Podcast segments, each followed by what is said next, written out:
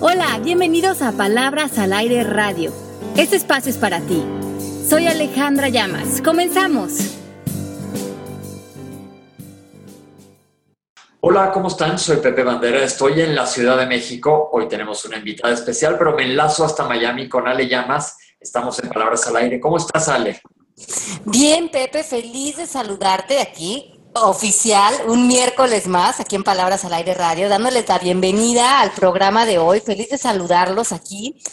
Estamos con ustedes compartiendo este ombliguito de la semana y como bien dices, tenemos una invitada que está en la Ciudad de México que nos va a acompañar en las próximas semanas en estos programas de radio que vamos a tener. Ella es Rebeca, que es amiguísima mía y pues viene a darte lata, Pepe. Qué bueno, Rebeca, bienvenida. ¿Cómo estás? Hola, muy bien, Pepe, Ale, feliz de estar con ustedes y compartir este espacio, me encanta. Ah, qué bien. Entonces me vienes a dar lata, yo también te voy a dar lata y vamos a picarte el cerebro para que les demos los dos juntos a lata a Ale Llamas. Primero que nada, pues qué bueno que estés con nosotros, qué padre que te sumes y este, ahí nos dices cómo te vas sintiendo el público, va a estar muy contento. Ay, qué buena onda, yo puestísima, a darle y empezar el ombligo de semana, como dice Ale, con todo. Oye, nuestra apertura oficial es un miércoles más. un miércoles más, aquí está. Así ya digo, hasta en la televisión yo, el otro día dije un miércoles más, me es lunes, yo, perdón, pero bueno, pero ya estamos. Y Ale, ¿de qué vamos a platicar el día de hoy? Para meter a Rebeca de una vez a todo lo que da. Oye, vamos a hablar de qué onda con la culpa. Culpa. Qué buen tema, ¿no? Culpa, Porque es un súper tema es que es un tema tan recurrente, luego, Ale, me siento culpable por esto, o qué haces con la culpa. En, nuestros países somos como culpígenos casi que por DNA. Entonces me hace un tema interesantísimo que tocar hoy y creo que el coaching lo toma desde un lugar muy fresco y muy lindo. Y yo creo que estamos todos listos para ya soltar las culpas, las que tenemos, las que proyectamos y con las que vivimos y ser libres de, de esta como carga que nos genera la culpa, que es aburridísima. Y mira que nosotros en países latinos traemos la culpa como ya inscrita en las venas y también existe una influencia religiosa con la que hemos creído que nada más vamos a llevarla al tema de creencias, como eso hemos hablado aquí en Palabras al Aire muchas veces. Pero Rebeca, yo ya voy a empezar contigo. ¿Cuál es tu opinión de la culpa? Pues mira, como tú dices, Pepe, en nuestra cultura, este, bueno, yo soy católica y hay una parte donde, ya reflexionando en, el yo confieso, en, durante la misa se dice el yo confieso, ¿no? Que decimos yo confieso ante Dios Todopoderoso y ante ustedes, hermanos. Que pecaba mucho, sí. Y hay una parte donde dice por mi culpa, por mi culpa, por mi gran culpa. Entonces, pues sí me hace ruido, porque pues es algo que traemos ya en el inconsciente, ¿no? Desde niños.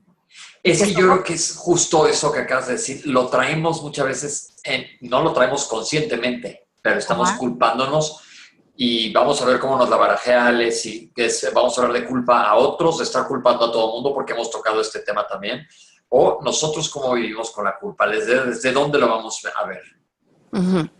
Ok, bueno, entonces vamos a, hacer como una, como una, vamos a como disecar un poco la, la culpa en el programa de hoy y vamos a entender quiénes son sus aliados, cómo funciona, por qué se estaciona en nosotros y, por qué de repente sentimos que es tan difícil deshacernos de ella. Entonces la culpa va a estar ligada con el miedo, el pasado necesariamente, con una historia, pero va a haber una situación como más profunda de dentro de nosotros de la culpa, que es esta idea profunda de sentirnos inadecuados, no merecedores, no suficientes, la culpa a veces que sentimos de sentir que estamos siendo farsantes de la persona que somos, estamos viviendo de apariencias, que somos personas que, pues como que no somos esta persona que deseáramos ser, que, que de alguna manera hay una traición como muy fundamental en nosotros, frente a nosotros mismos, con la que salimos al mundo. ¿Cuántas veces no, o sea, imagínense la cantidad de veces que yo oigo en, mí, en mis estudiantes, es que yo no soy suficiente, no soy merecedor, equivocarme es malo, envejecer es malo, tener mi peso es malo. Y luego salimos al mundo poniendo la careta como si estuviéramos engañando al mundo de que sí somos seres completos.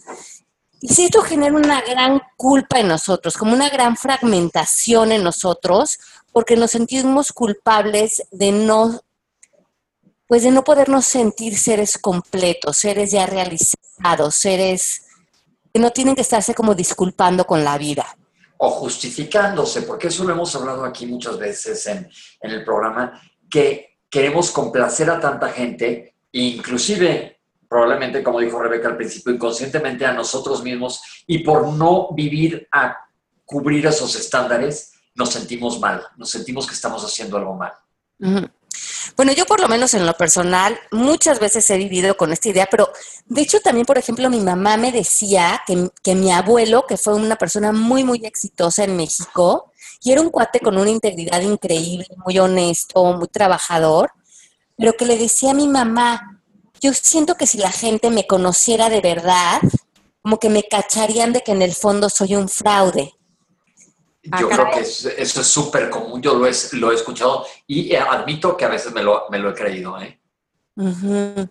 Como que si viéramos, como que si la gente nos conociera realmente o nos conociera a lo mejor sin maquillaje, de todo tipo de maquillajes, ¿no? De la vida, de todo tipo de filtros, como que si viera realmente lo que hemos vivido, en lo que, en lo que nos criticamos, pues muchas veces como que nos encueráramos frente a la vida en cuerpo, mente y espíritu, como que la gente no nos quisiera. Y esto nos genera una gran culpa.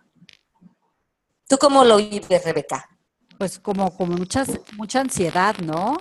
O sea, yo como mamá, por ejemplo, de, de dos niñas, por mucho tiempo me culpé de haber tenido dos cesáreas, ¿no? Porque en la familia de mi esposo todos son partos naturales, la lactancia, y este, y pues sí, viví muchos años con la culpa y después reflexioné y dije, pues no, así tocaba ser, ¿no? Y mis hijas están sanas, pero sí, o sea, es como que tú te creas ese rollo de que eres culpable, cuando en realidad no, no, no hay culpabilidad ninguna, ¿no? Son las circunstancias. ¿Y de dónde piensas que viene esto? Pues es que imagínate la cantidad de, mensajes, como tú decías desde el principio, Pepe, desde a nivel social, moral, eh, cultural, mucho de la opresión y del control que tiene la sociedad sobre nosotros como seres humanos es a través de la culpa, porque cuando nos sentimos culpables es cuando estamos mucho más bajos a nivel vibración y energía. Eh, entonces, pues es la manera en que puedes como dominar a las masas. A través de la culpa. Bueno, ahí nos vamos a meter en Honduras más grandes, pero muchas veces creando miedos y creando culpas, es como dice Ale, se maneja a la gente. Exacto. Entonces, e, escucha esto que es tan importante de cómo estas voces del exterior han entrado entonces, cuando estamos sintiendo esta culpa adentro de nosotros, esta, este como dolor, porque es lo que causa la culpa, un dolor que nos tiene, pues sintiéndonos inadecuados, sintiéndonos pues, tristes, porque estamos sentados en el miedo en vez de estar sentados en el amor. Y cuando estamos en ese miedo, pues, generamos un vacío. Y como el universo siempre trata de llenar algo, lo llenas con lo que más familiar se te hace. Y para muchos de nosotros es más familiar la sensación de la culpa que la sensación del amor. Qué fuerte, ¿no? Oye, oye, Ale y Pepe, por ejemplo, la, gente que come compulsivamente es porque siente culpa y trata de llenar ese vacío o ese miedo con la comida. Ahí hay, muchos mecanismos psicológicos aplicables a eso y es llenar un vacío, pero no necesariamente de culpa, puede ser un, un vacío de afecto, un vacío de seguridad en sí mismo, etcétera. Eso se llama comer compulsivamente para rellenar algo y esto le pasa a mucha gente, pero muchas veces estas pacientes, digo a mujeres no por misógino porque es más frecuente la prevalencia, pero puede pasar en hombres, estos pacientes sí tienen un sentimiento de culpa porque no se sienten merecedores y suficientes en el aspecto que tú quieras ver eh, clínicamente hablando. Sí, porque después del atascón me imagino que viene una culpa, ¿no? Haz de cuenta que, mire, yo les voy a preguntar a todos ustedes. Yo un, dos, tres todos los que nos hemos reventado mucho en la vida, ¿quiénes no han tenido después de un reventonazo con una jarra bárbara de proporciones bíblicas, una cruda moral sí. de al día siguiente? Yo, como digo, gracias a Dios crecí cuando no había celular. y nadie grababa nada. ahora sí, Ahora sí que yo culpable. Sí, ahí sí, ahí sí soy culpable totalmente. Pero me daban unas penas horribles y digo, y no había celulares porque como decimos alguna bolita que seamos que éramos como strippers de closet, que ante la menor provocación aventábamos la ropa. Pero ya sabes, lo estoy diciendo como chistoso, pero es, ahí viene una culpa y ese sentimiento. Acuérdense todos los que nos están escuchando que hayan tenido ese sentimiento. Qué horrible se siente. ¿Dónde te haces? ¿Dónde te pone? ¿Dónde estás vibrando cuando traes ese sentimiento? No, súper vulnerable. te, te, pone una situación súper vulnerable porque además, bueno, la cruda física, la moral. ¿no? Y te, te, acabas sintiendo expuesto, ¿no? Te acabas sintiendo como expuesto, como que otra vez fallaste. Sí. ¿Y cómo lo abordamos desde el coaching, Ale? Bueno, eh, es, bien interesante este tema porque lo podemos resumir que la culpa finalmente es prima hermana de un juicio y es prima hermana del miedo. Okay. Cuando estamos en culpa, estamos juzgando algo, ya sea que nos estamos juzgando a nosotros o estamos juzgando a otros. Y yo creo que esa es la manera de cacharla en el aire, porque ya el rezago es la culpa. Pero ¿qué me estoy diciendo? ¿Cuál es el juicio que está ahí frente a mí o frente a otros? Porque ese juicio es lo que estoy proyectando hacia afuera o hacia mí. O sea, lo estoy aventando. sabemos que la culpa, hemos hablado de esto, como la culpa nos incomoda tanto sentirla, porque como bien describes Pepe, o como dice Rebeca, nos da ansiedad, nos da, nos da una sensación como muy desagradable dentro de nosotros, como no sabemos qué hacer con ella, la aventamos. Y la aventamos a través de un juicio pensamos que si se la colocamos a nuestra mamá, nuestra pareja, nuestro hijo, al de enfrente, como que nos deshacemos de ella y nos deshacemos a través de, los, de las culpas, de los juicios y de la proyección. Es todo un combo terrible. Un combo terrible. Entonces, una vez que avientas tu culpa y se la echas a alguien a través de tu juicio, causa este círculo vicioso de ponernos a la defensiva, porque tú avientas tu culpa, que es lo que más dolor te causa, a través de tus juicios. Pero luego, como no te has deshecho de ella, o sea, aparentemente como tú ya se la aventaste a, a través de tu juicio, alguien piensas que ya te deshiciste de ella, pero el dolor sigue adentro de ti. O sea, no se ha ido, es una ilusión óptica. Y ese dolor sientes que te va a venir de regreso con los juicios de otros. Ok. Ajá. Entonces, eso crea mecanismos de defensa en donde nos ponemos a vivir a la defensiva, como pues generando que esta culpa aún se vuelva más grande y que nuestras relaciones cercanas se vuelvan totalmente disfuncionales, porque estamos en proyección de la culpa del dolor y luego previniendo que ese dolor regrese, pero en realidad no nos decimos de él, sigue presente y creemos que nos los causan las personas que están afuera de nosotros. Entonces, básicamente lo que estamos haciendo, eso es una proyección total y como tú dices, viene amarrada de un juicio, es, y en donde están haciendo la fuente es uno mismo. Exacto. Exacto, pero ¿se dan cuenta qué círculo tan loco hacemos?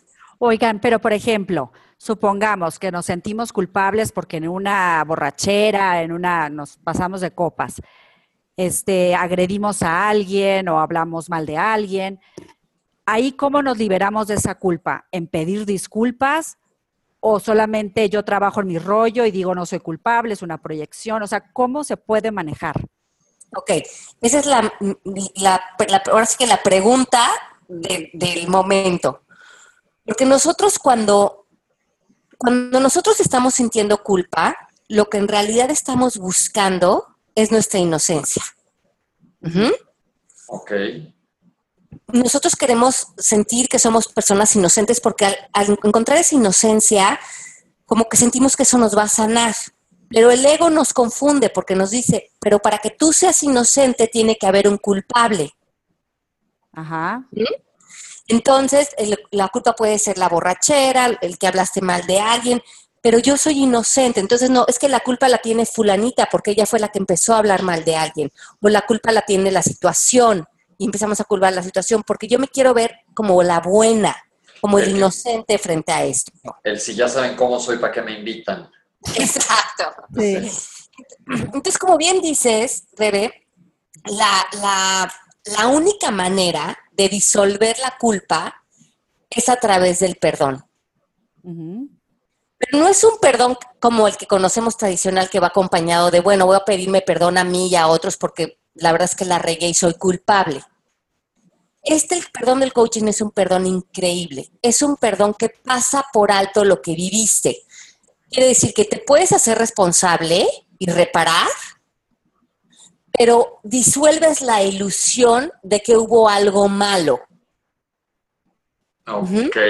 O sea, como que te sales de toda la recriminación, la historia de que eso no debería de haber sido así, que debería de ser, haber sido diferente, sino que regresas a un lugar donde tú eres inocente porque tú no pudiste haber actuado de otra manera, porque ya no actuaste así, y las personas con las que estuviste o lo que hayan hecho también se vuelven inocentes. Es que es un lugar donde encuentras tu inocencia, que es como este lugar de amor, de bienestar, de donde disuelves como las ilusiones, donde puedes ser castigado, donde otros son castigados, porque el otro también es inocente porque ya ves su naturaleza, ves su amor. Puedes ver que el otro criticó, que el otro se emborrachó, que el otro hizo cosas que en el plano del ego a lo mejor estuvieron mal hechas, pero en el fondo esa no es la esencia de la persona. La esencia de la persona es una persona a lo mejor completamente confundida y totalmente sentada en el miedo, pero también es una persona que es pues un hermano, hijo de Dios, como somos todos nosotros. A ver, yo, mira, lo que hago, siempre le pongo a Ale unas trampas bárbaras con situaciones en chino. ¿Qué hay de, por ejemplo, alguien que sale de un antro borracho y choca y mata a los que van en el coche de juntos? Esa sensación se me hace fuertísimo porque mucha gente tiene que vivir con eso. Eh, porque también en coaching hablamos mucho de la responsabilidad de tus actos. Exacto. Entonces, ¿cómo manejarlo desde ese punto de vista? Te haces responsable de lo que hiciste, seguramente te hará sentir mal, pero y de ahí para adelante, ¿cómo brincas o cómo, cómo se maneja eso?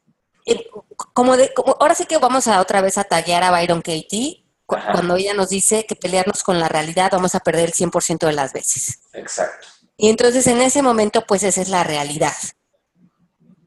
Y nosotros frente a esa realidad tenemos que tomar en un momento dado la decisión de si vamos a relacionarnos con esa realidad desde el amor, desde la paz o desde el miedo. Y la culpa es la ausencia del amor. Ok. Cuando vamos a estar relacionándonos con esta situación, la vida nos va a dar dos opciones. O nos sentamos en amor frente a esta situación de la manera en que vayamos construyendo esa posibilidad, o nos quedamos en miedo y nos quedamos en, en, en recriminar, en culparnos y en destruirnos frente a esta situación. Eh, lo, lo, que es interesante es que el primer paso, Pepe, para una situación así, el primero que tenemos que dar, el primeritito, es estar dispuestos a sanar es estar dispuestos, a movernos al amor, porque muchos de nosotros no vamos a poder sanar una, una relación así complicada, una situación complicada, porque vamos a sentir que no nos merecemos la paz, que, no nos, que, que en esa situación no podemos estar en amor. Y cuando estamos en esa situación de no poder estar en amor, entonces nos resistimos a, a la sanación y a, nuestra, y a la pues sí, a llegar a un lugar de salud y de bienestar para nosotros en, una situación en la que no podemos tener otra opción. Podemos decir que el paso número uno es la apertura a ver qué, es, qué existe, verlo desde, desde otra opción. Sí, disposición, estar dispuestos. Ok. okay. Pero a ver, yo creo que es que es, que es lo primero que tenemos que tomar, darle las riendas de nuestra capacidad de movernos hacia otro lado. Sí, porque cuando no estamos dispuestos, pues simplemente estamos estacionados en una posición en donde ya no vemos más posibilidades. Ok, entonces todos los que hemos tenido una culpa, vamos a ver que podemos movernos hacia un lado más sano para todo el mundo, hasta para, no quiero decir la palabra víctima, pero el que haya resultado, ¿cómo diríamos, Ale?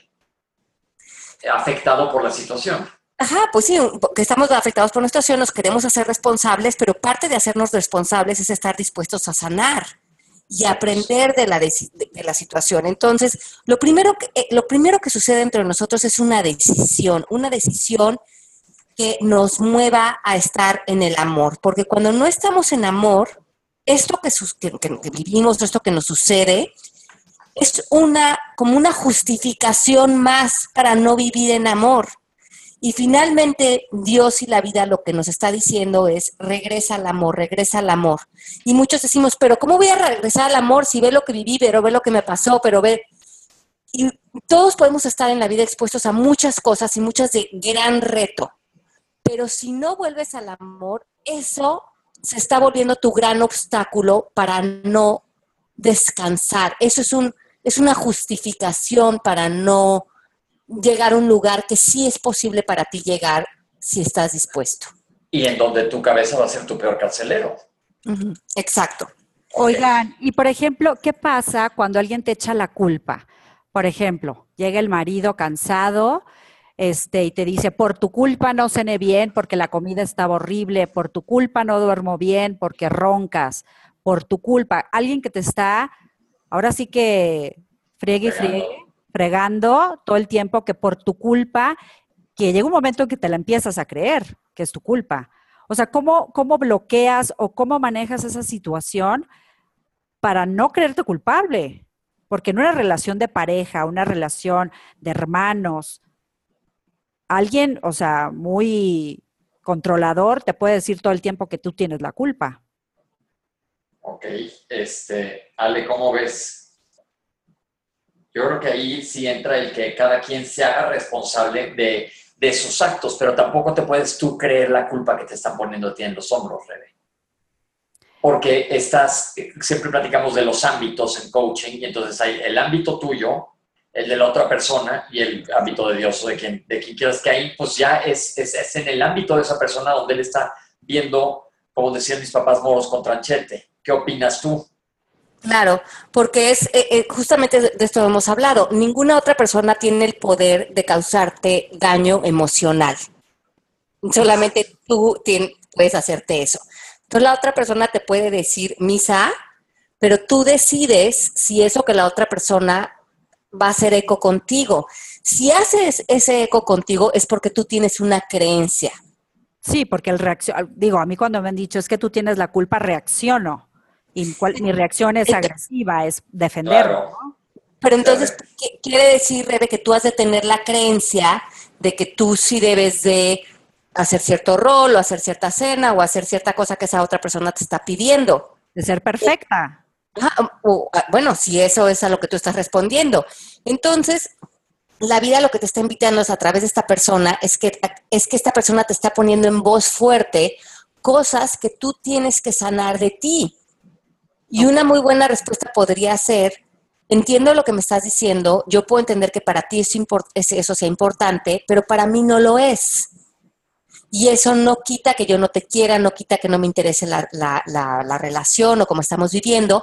Yo te puedo demostrar mi amor de otras maneras, de esta y de esta otra. Porque cuando tú me exiges desde ese lugar, para mí no hace resonancia. Pero cuando, cuando tú reaccionas, es que tú no estás viendo cómo poner límites en algo que para ti a lo mejor ya hasta este momento no va a tener lógica. Claro. Sí.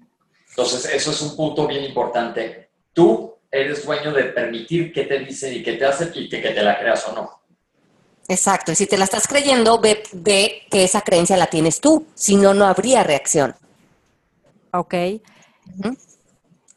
Entonces, bueno, les voy a decir cinco puntos que en lo que la culpa nos obstruye. La culpa, como bien les decía, viene del miedo y este miedo nos mueve al lado opuesto del crecimiento espiritual. O sea, el crecimiento espiritual siempre va de la mano del amor. mientras que nosotros estemos culpándonos a nosotros o culpando a otros por cualquier situación, que como les dije, son los juicios que estamos proyectando, lo que estamos desacelerando es nuestra evolución espiritual. Estamos como sentándonos en una inmadurez y nos podemos, si nos quedamos criticando y proyectando nuestros juicios que teníamos desde que teníamos 20 años, entonces como que nuestra edad emocional se va a quedar a los 20 años, no vamos a crecer, no vamos a llegar a los 50 o a los 60 con la sabiduría y la madurez que los años mismos nos podrían haber regalado porque nos frena completamente nuestro desarrollo el culpar. Ok, ok. Número uno. Dos. Número dos, la culpa hace que no aprendamos de la experiencia.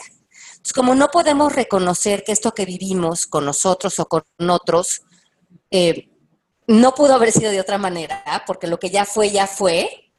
Entonces nos sentamos a ver que esto que yo, por lo que te estaba haciendo a sentir culpable, o esto por lo que yo me siento culpable, así es como lo tenía que haber vivido, no por una cuestión espiritual, no porque me quiero convencer de que, bueno, es que las cosas están en orden, porque esa es la manera en la que te conviene verlo, porque ya fue así. Es más por un estado de conveniencia que de benevolencia, ¿se dan cuenta? Sí. Entonces, no aprendes, no creces. Exacto. Entonces, ¿por qué me conviene creer que esto así tuvo que haber sido? Pues porque así fue. Y, te conviene porque te pone en aceptación y en bienestar y a tratar de ver qué le puedes sacar de bueno a eso, o por lo menos a dejar de manosearlo para que ya no te duela. Ok, perfecto. El tres es que la culpa te aleja de la honestidad. No puede, lo que decíamos hace ratito, nadie afuera de ti puede causarte dolor emocional, lo que hablábamos con Rebeca. Ajá. Solamente lo que otras personas te dicen es lo que ellos te están poniendo en voz fuerte que tú tienes que liberar. Entonces, dejar de culpar hace que tú seas honesto contigo. En este caso, Rebeca puede ser honesta con ella y decir, oye, qué buena onda, me estás poniendo en voz fuerte esta idea de que yo tenía que ser perfecta. Y perfecta significaba que tenía que tener esto, esto y esto en orden en la casa, o esto y esto en orden en mi trabajo, o esto y esto en orden en mi físico, yo qué sé. Y ahora me doy cuenta que gracias a lo que tú me estás diciendo y a que yo deje de reaccionar, puedo ser honesta conmigo y puedo ver qué me funciona de esa conversación y qué no. Aquella me voy a desenganchar o qué sí les voy a seguir dando valor, pero lo más importante es que tú reconozcas qué es honesto para ti. Muy bien. Ok. Y vamos, vamos al 4. El 4 dice que culpar es una manera de buscar el perdón, pero es una manera muy torcida. O sea, cuando estamos en culpa, lo que realmente está buscando nuestro espíritu es que saldemos la culpa con el perdón, porque el perdón es lo que sana finalmente el dolor que cargamos. Cuando nos perdonamos, cuando nos perdonamos, es, es, que quiero que les quede claro que el perdón no es decir, ay, me perdono porque no lo hice bien, o me perdono por no ser suficiente, o me perdono por no ser merecedor, o me perdono por equivocarme, no. Perdonar es erradicar la ilusión de que no eres suficiente. Es erradicar la ilusión de que equivocarte es malo. Es, es, ya ver que eso no es cierto. Es borrar las ilusiones que tienen que ver con el miedo, que tienen que ver con el ego, porque no son la verdad de lo que eres tú. ¿Se dan cuenta de esa gran diferencia del perdón? Claro, vas a llegar al mismo punto, pero sin todo el sufrir. Moverte a un lugar sano. Entonces, verdaderamente perdonas porque disuelves la, ilusión de que tú no eres ya un ser perfecto, un ser sentado en el amor. Y que esas ilusiones de que te equivocaste, de que no eres merecedor, de que estás fallando, de que eres un fraude para los demás, es una conversación completamente del ego. No peleemos ese ego, ¿ok? ¿Y el quinto?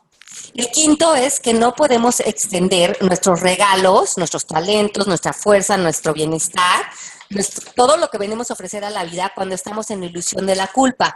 Porque como la culpa nos quita tanta energía y nos distrae la brújula y nos enfoca como a, ver, pues a sentir que otros nos atacan o vivimos a la defensiva o vivimos en miedo, la culpa nos quita completamente nuestra posibilidad de sentarnos en nuestra fuerza, en nuestro poder, en nuestro talento, en nuestro bienestar. Ok, o sea que básicamente lo que acabamos de ver con estos cinco puntos es que la culpa no nos sirve de absolutamente nada, sino todo lo contrario, nos hunde mucho más. Y lo podemos ver desde un lado sano, desde un lado del amor, como dice Ale. Exacto, entonces vamos a ver que la culpa no existe, la culpa depende de un pasado, tiene que ver con el miedo, tiene que ver con el ego, y no disolvemos nuestras ilusiones de la culpa, se las vamos a estar proyectando al mundo, nos van a venir de regreso y vamos a vivir en una completa confusión que no es real. Ok, wow. Oye, pues se me hizo, la verdad, un tema bien interesante y, y es algo pesado que yo creo que todos tenemos de tarea sentarnos a pensar en dónde andamos de miedos y, y, este, y la culpa que tanto rige nuestras vidas para que aprendamos responsablemente dejarla ir desde un buen lugar. Se nos acabó el tiempo hablando de buenos lugares. Exacto. Pero bueno, ya dejemos la culpa. ¿Se comprometen ustedes? Como dicen, ¿están dispuestos? Claro. Totalmente, al 100%. Al 100%. Vamos a hacer ese ejercicio para la próxima semana. Analicen en qué están siendo culpables o sintiéndose culpables y déjenlo ir, pero desde un buen lugar. Exacto, desde un buen lugar. Bueno, tengo unos comerciales, tengo certificación en Guatemala a finales de este mes, a partir del 25 de octubre, y en la Ciudad de México, en Polanco, a partir del 6 de noviembre. Si quieren más información acerca de la certificación, escríbanos a mexico.mmkcoaching.com o a guatemala.com mmkcoaching.com. Los espero. Es un mundo increíble el de la certificación de coaching. Si creen que este mundo es para ustedes, escríbanos y los espero con mucho gusto. Y mientras les mandamos un beso y nos vemos el próximo miércoles aquí a la misma hora por el mismo canal. Rebe, gracias. Un beso, un beso. Gracias. Gracias, Rebe. Nos escuchamos la próxima semana. Bye bye. Feliz miércoles. Bye. Esto fue Palabras al Aire Radio con Alejandra Llamas. Te esperamos en vivo la próxima semana.